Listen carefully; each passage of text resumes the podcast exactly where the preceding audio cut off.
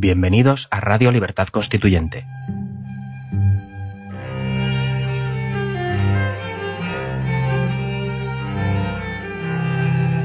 Están escuchando Los Florilegios Diarios de Trevijano.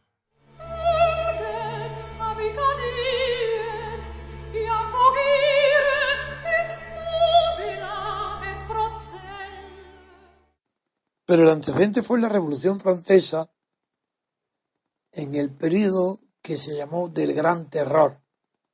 Porque la época del terror, en, dentro de la Revolución, tiene dos etapas.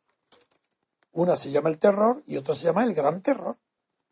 Y el Gran Terror comienza después del terror, cuando se publica una ley que se llama de suspición, de sospecha, en virtud de la cual no la víctima, sino que bastaba cualquier acusación de una persona directamente relacionada con el acusado para mandarlo a la guillotina.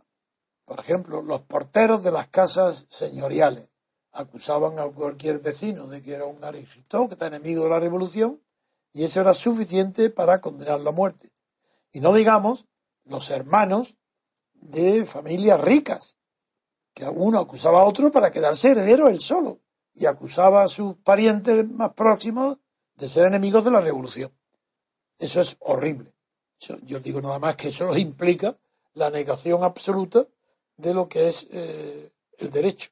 Y no digamos un Estado de Derecho, porque el Estado de Derecho es todo Estado.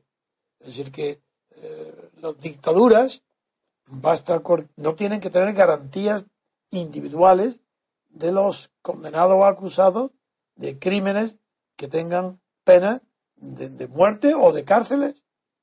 No, no. Es yo no hablo del Estado de Derecho, sino que el derecho no existe si se diera la hipótesis que usted ha planteado. No habría derecho. No es que no hubiera ley o que sea injusta, es que eso implica la no existencia del derecho.